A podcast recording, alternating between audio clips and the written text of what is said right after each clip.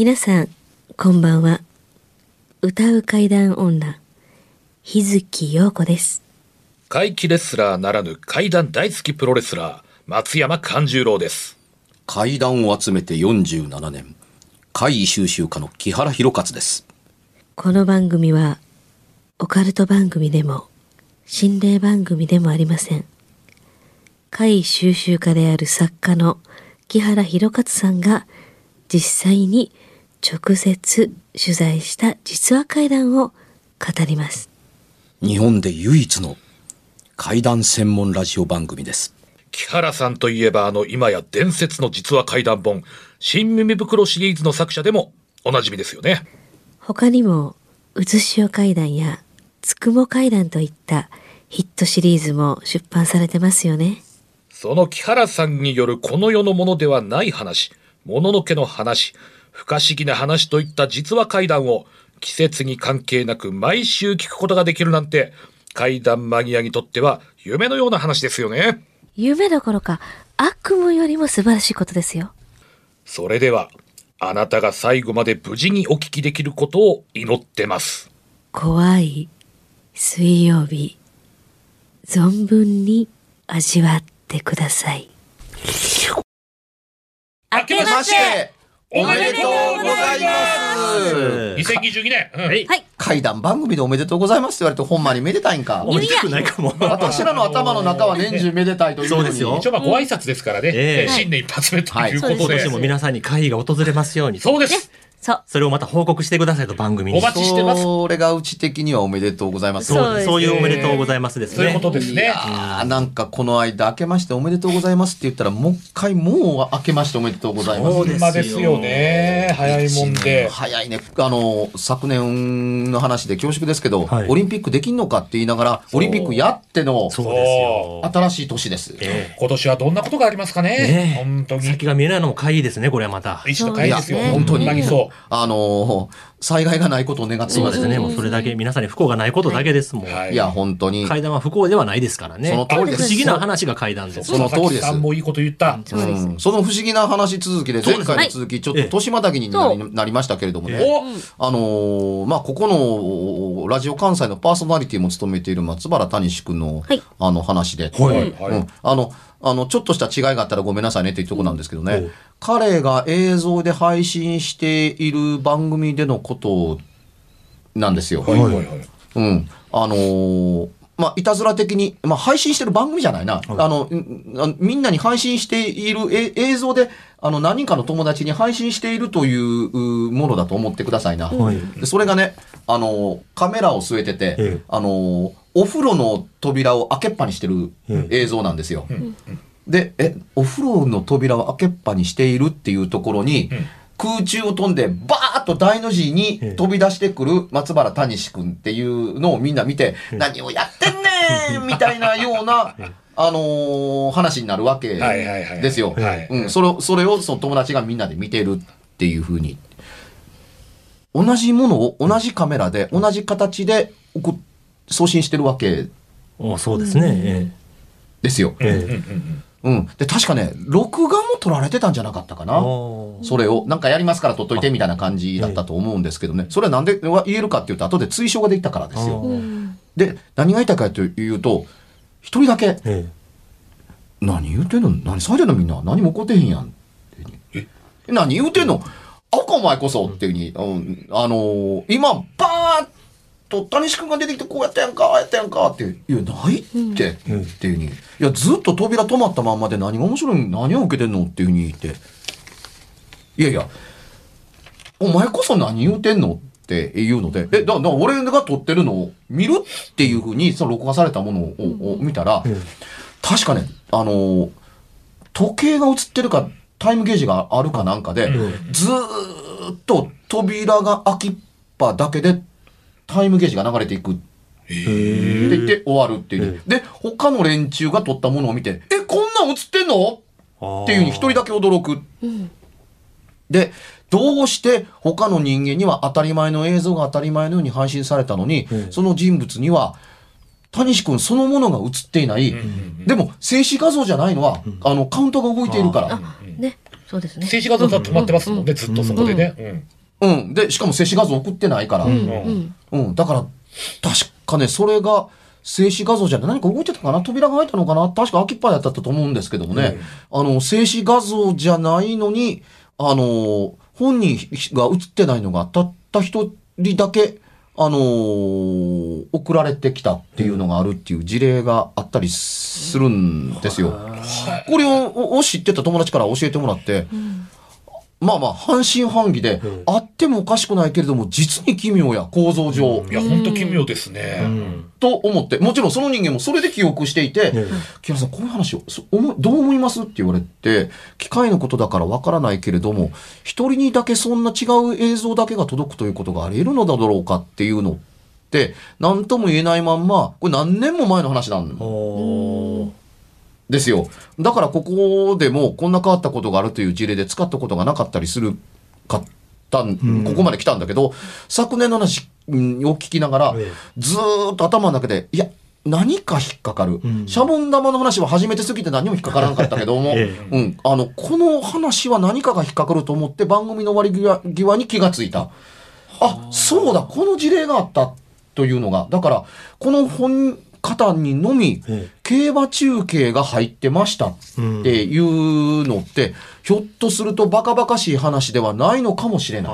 隣のトロさんだけ聞こえてた。ね。似てます？今の事例まあと似てます？みんな同時配信ですしかももんね。こ、ここに技術さんの、あの、それは技術さんが困りますとか、大騒ぎですっていうのって、介入しないのかも。この方にのみ届いたものがそうであった。いや、メカニックの話としては何にも補填してないんですよ。ええ全然おかしいじゃないですかっていうのって分かってるんですけれども、あの、今の、たじし君の話と、と、次元的にそんな変わらへんやんか。そうですね。ね。いや、ほんとほんと。起こらへんこと100%。うん。でも、こんなことがありましたっていう事例が一個あるんだったら、うん、これに該当してもおかしくないかなっていうのがあったので、あの、通り過ぎられなかったということで、あのー終わりにしておきます。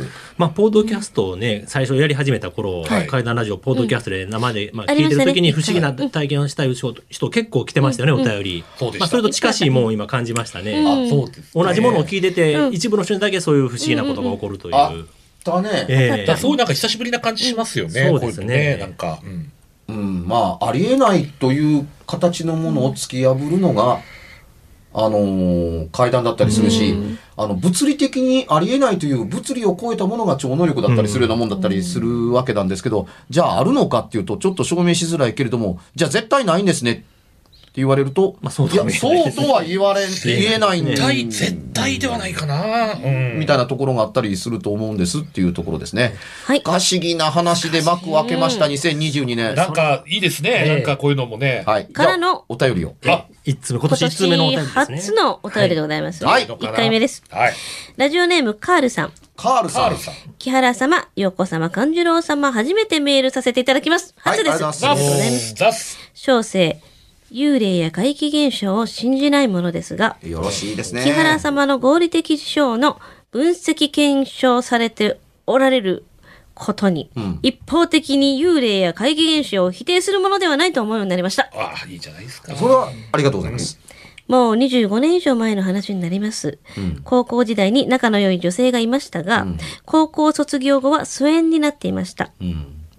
大学3回生の時、たまたま会った友人から彼女が亡くなったことを知り、彼女と仲の良かった友人4人で、彼女の自宅に伺い、仏壇に手を合わせました。道中は友人 C の車を利用したのですが、帰宅途中、助手席に座ると気分が悪くなるのです。え友人 A が座っていると気分が悪くなり、席を変え、B が座ると B が気分悪くなり、小生と変わると小生も気分が悪くなる。助手席から離れると皆気分が晴れるのです。帰宅途中にファミレスに入り、そういえば運転している C のことを、彼女は大好きだったね。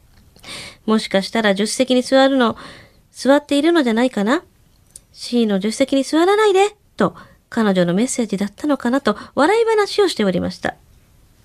小生はこの出来事は笑いの範囲と捉えていたのですが、怪談ラジオを拝聴していて、そう簡単に取り扱っていいのか、亡くなった彼女に失礼ではないかと思うようになりました。木原さん、陽子さん、勘次郎さん、ご意見をいただければ幸いですという。なるほどですね。これはね、懐疑的であるのであればあるほど、懐疑的な人間にとっての、あのー落とし穴が、あのーあると思うのですよ。落とし穴。うん、それはね他のことはあの現実的にあった説明としてあのよくわかります、うん。ここに感情的なものが入ってないからですね、それは説明だもん、あの状況を話してるんだから状況に感情はないでしょう、うん。海見ながら山のようだねって話になるわけで、いや俺がそう思ったんやって言われても困るでしょ、うん。それは水平線しかないわけですから、ええこの中で言わんところの最大の問題点って何かというと気分が悪くなったとはどういうことを指しているのかです。ムカムカしたのか、頭が痛いのかとか。とか、吐き気なのか。普段絶対ないのによい車用意しておかしいとかね。そう。あの、気分が悪くなったという言葉でくくるのは簡単ですし、それを否定しているのではないんですが、うん。あの、つまりね、全員の気分悪くなったが、全員同じ気分悪かなわ悪くなったを指しているのかがわからないということを言いたいわけですうん。あの、陽子ちゃんの言葉を借りるなら、乗り物酔いなのか、うん。佐々木くんの言葉を借り借りるならむな、ムカムカしたのかだとかみたいなようなもんで、全員が気分が悪くなったと言ってるのはわかりますが、全員がどのような気分悪くなったという交換情報交換をしているのかというのがないわけですね。うん、だから、あの、気分が悪くなったというのは、実は、あのーまさに、あの、気分、あの、気を悪くすることもあったりするんですよ。ああ、そうですね。つまり、はい。なんや退屈な、あの、ラジオばっかり流れててっていうことというので気分が悪くなったりとか、嫌いなミュージシャンの音楽がそのラジオに流れていたから気分が悪くなったのとか、うん、あの、そこに座ってる時に運転手が、の人がたまたまタバコを吸ったというのがあって、その人がたまたまタバコが嫌いで、他の人たちは吸うからなんとも思わなかったっていうのが紛れていて、様々な考え方があったりするんですが、言えるのは様々な気分の悪くなり方があるのだっていうことがあったりするので、気分が悪くなったのという、その状態はどのようなことを指しているのかというのと、3人がバラバラでもおかしいと言って構いませんし、3人が一致してたらもっとおかしいとも言える。ね。だから頭が痛くて、うん。吐き気がして、ね、めまいがするとかバラバラでもいいわけじゃないですか。うん。イライラするとかね、気分が悪いだから無性にイライラしだしたあの、とかむ。胸くそ悪いとかだ、そういう気分を害すとか、そういうこともありますから。ね、気分が悪くなるというのは、突然襲ってくるとは限らないんです。うん。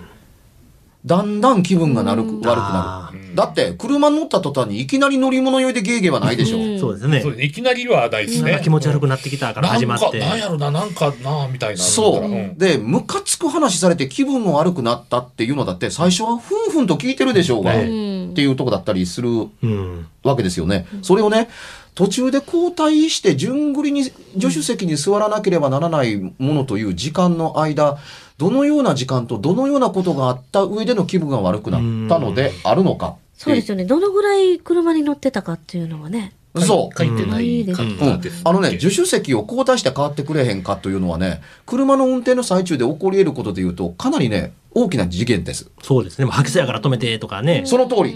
あのー変わらざるを得ないことを訴えて全員が認めないと、だ頼むからまっすぐ帰らせてくれやっていう世界になるはず。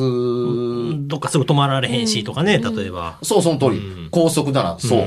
うん。で、信号待ち程度でも、用意どんで入れ替わるのってちょっと大変よ。そうですねっていうのがあったりするから、どこかに一旦車を寄せて停車させてさあ交代っていう上に、その気分の悪さの、あの、意味合いに、あの、関わることなんですけど、席が変わったら治ると思うっていう理屈は何だろうと思うんです。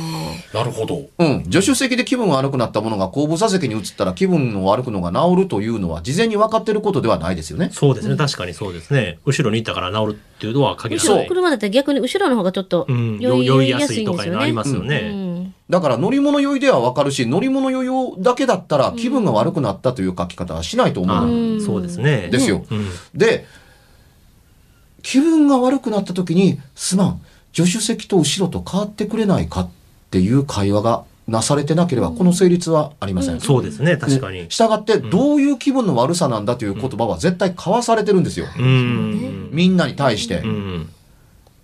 で、運転者がこういうはずです。そうか？俺なんでもないけどな。うっん。ていうことだったりするから、これも乗り物に近しいですよね。ん運転に集中していると乗り物にしませんから。うん、でも、助手席から交代して前に座らなければならない、いぶかしげな顔で行かなきゃならなならならない、うん後部席に座ってた人間の気持ち的には、なんでそんなことで変わらなあかんねんっていうのがあったはずだったりする。止まって開けて降りてまた乗って閉めなあかんわけですからね。そう。あの、肝心要のことっていうことが、あの、不思議そうに思えてるかもわからないけど、本当の不思議と、この体験談の核って何があるのかって、核って何かというと、助手席と交代する時の会話劇です。うん。何を訴えたら納得して、それをみんなが納得したら車を寄せて、3人が順繰りに助手席に座るという状況が、この階段の核であるはずなんうん。ですよ。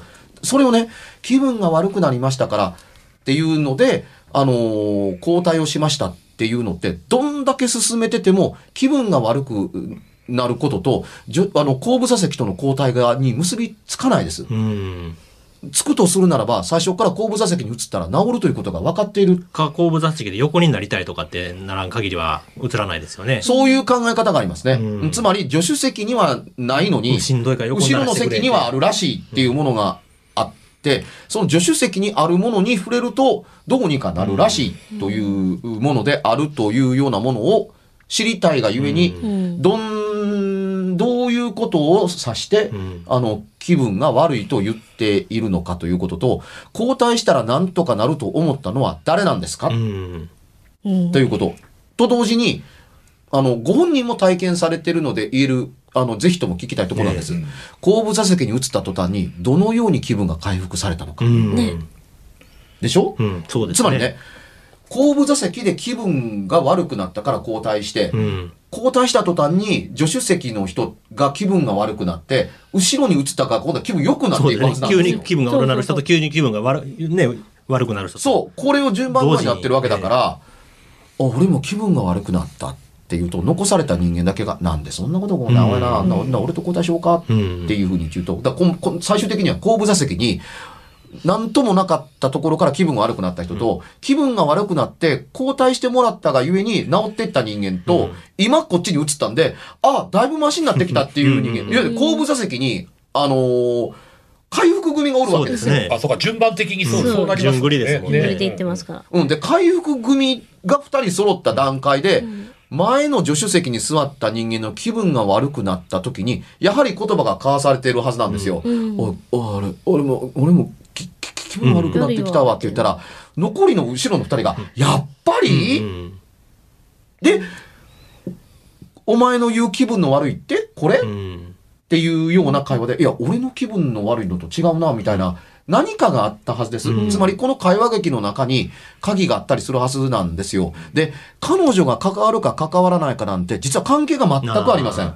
うん。これは、頭からケツまで気分が悪くなる話なんです。ですね。気分が悪くなる助手席の話なんです。うんうん、確かにそうですよね。それを経験したタイミングがたまたまその時であったっていう可能性があったりするので、彼女と紐付けする理由がありません。うん。偶然その時であった可能性だってないとは言えなかったりするというのと、これに彼女が絡んでると、そこまでしなければならない理由って何にもない。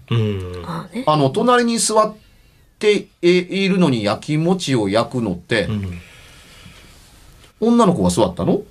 うんっていう場合でもうんうん100歩譲っての話です。えそれ思ったんですよ。全員女の子だったの、男ですと思って。そう。で、ななんか聞いてる限り全員男っぽかったんで。うん、ですうん、ね。で全員男で彼女が助手席に座ることをやっかんで気分を悪くさせる理由というのはありません。えうん。でね、もうちょっと大事なのは、4人乗りの車であろうと容易に想像できそうな感じだったりするんですけどね。はい違ってたらごめんなさいですけども、4人乗りだったら、助手席に怒ることの方がおかしいでしょ？うん。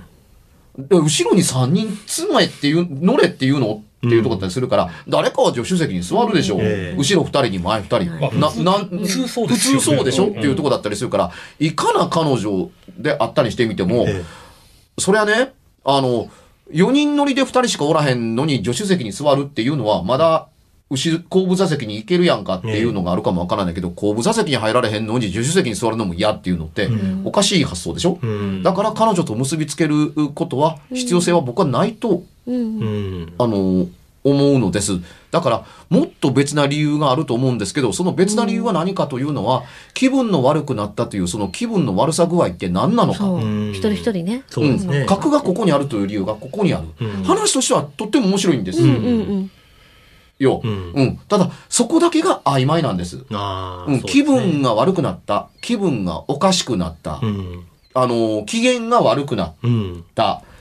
うん、っていうのって、どれもなんか似たことを指してるかもわからなかったりするけれども、うん一つの言葉で三人くくられているので、果たして、ね、運転している C さんを除いて、うん C さんだっけ？C さんはいが運転ですね。あの、A、B、D さんは、同じ気分の悪さを訴えていたかどうか、今言った通り、会話がなされているから交代があったんです。うん。同じであったことを不思議に思うべきだというところにベクトルが向かなかったという意味が私は知りたい。うん。やっぱりでも、車酔いの類、種類で言ったら、ええじゃないかなと拙者は思いますね。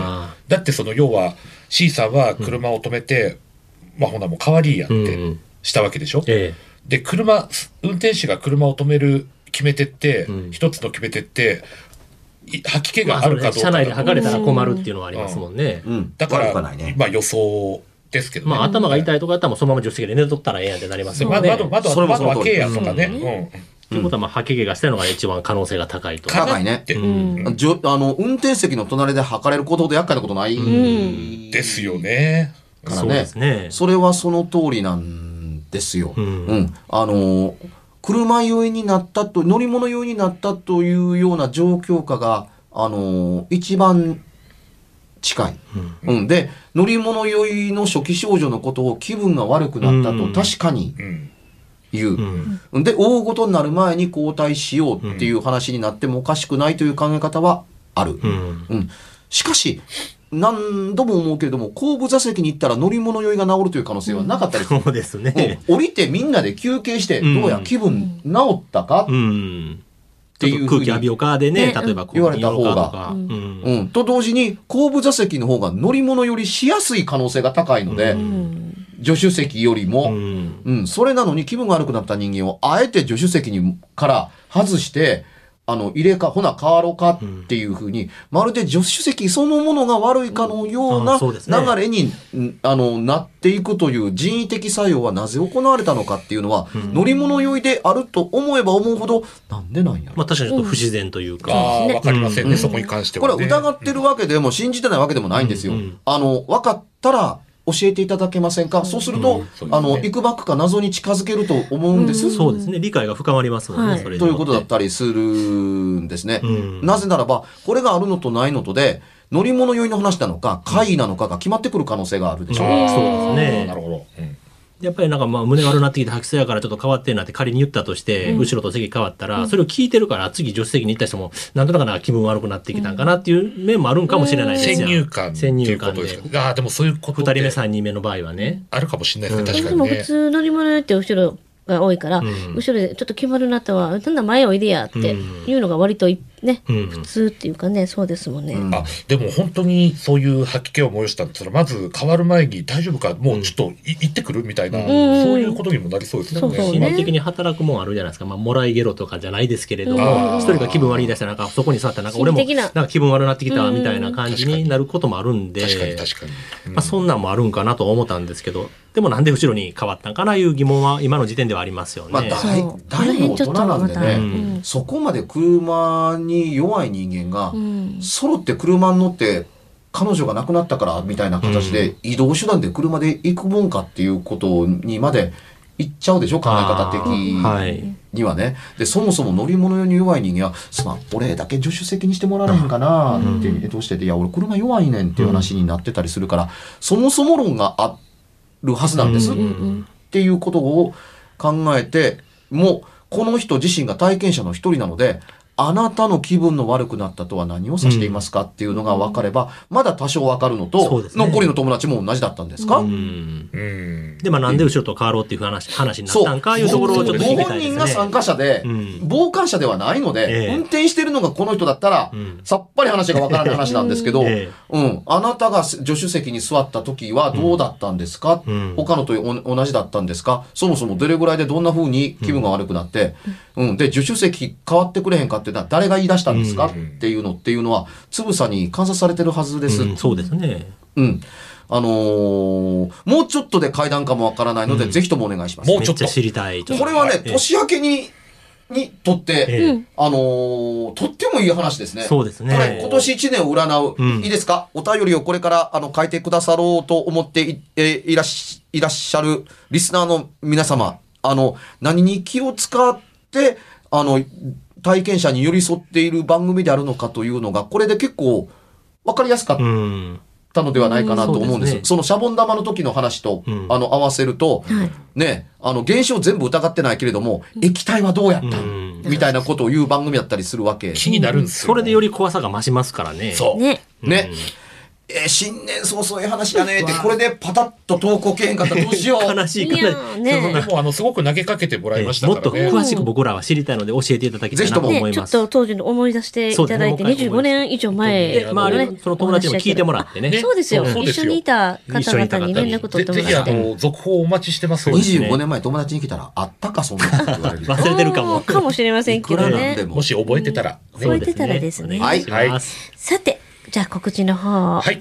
えー、拙者松山勘十郎はですね、えー、2月20日に、えー、今年一発目の本公演、愛する者よ笑い候へ、これを大阪市立生野区民センターで15時から行います。はい出演者やですね、えー、料金、等の詳細はですね、松山勘十郎で検索していただけたら、ツイッターやブログなどいろいろじょ出てきますんで、情報に行き着きやすいと思います。ぜひ、会いに来てください。よろしくお願いします。はい。えー私、日月陽子は、えー1月23日に、神戸大倉山ラピスホール、ホールの方です。にて、えーチキンガーリックステーキというね、えーもう神戸ではもう老舗のアカペラグループの、えー方の一人、前沢さんという方と私と二人だけの、えー朗読と歌のステージがございます。えーもう、そうですね、もうちょっとでもしかしたら締め切るかもしれませんが、お、チケットの方、今ならまだありますので、ぜひぜひチェックしてください。はい。では私、1月20日に朝日新聞出版社から17年間、もう絶版になっていましたけれども、完全版で耳の階段、原作新耳袋が復活します。漫画はホラー界のプリンス、伊藤淳二先生です。ここまで全くどこにも載らなかった幻の作品というお化け人形という作品が収録されて完全版となりました。17年間お待たせしました。完全版耳の階段、ぜひとも読んでみてください。これ買わないとね、楽しみですね。楽しみです。番組では別冊怪談ラジオを販売しております。ちょっと普通の地上波のラジオでは放送できない僕の体験を、あの、語っています。二度と本の形でまとめるつもりのない話が入っていますので、ぜひお聞きになってくださればと。どうやったら帰るの？詳しくは、ラジオ関西の怪談ラジオのホームページをご覧になって、ぜひともお買い求めいただければと思います。今夜はいかがでしたでしょうか？何もなければいいんですが。え？ちょっと、あなたの城、誰ですか？番組ではお便りや感想のほかあなたが体験した怖い話やあなたが聞いた身近な人の不思議な体験また怖い写真や曰く因縁のあるものなどもお待ちしていますメールの宛先は、階段アットマーク jocr.jp k-a-i-d-a-n アットマーク jocr.jp ファックスは078-361-0005 078-361-0005おはがきは郵便番号650-8580ラジオ関西階段ラジオ怖い水曜日まで。ぜひ、本物の怖い話を私に教えてください。お相手は、歌う階段女、日月陽子と、怪談大好きプロレスラー松山勘十郎とそして階段を集めて47年、木原博一でした。それではまた来週お耳にかかりましょう。この一週間、あなたが無事でありますように。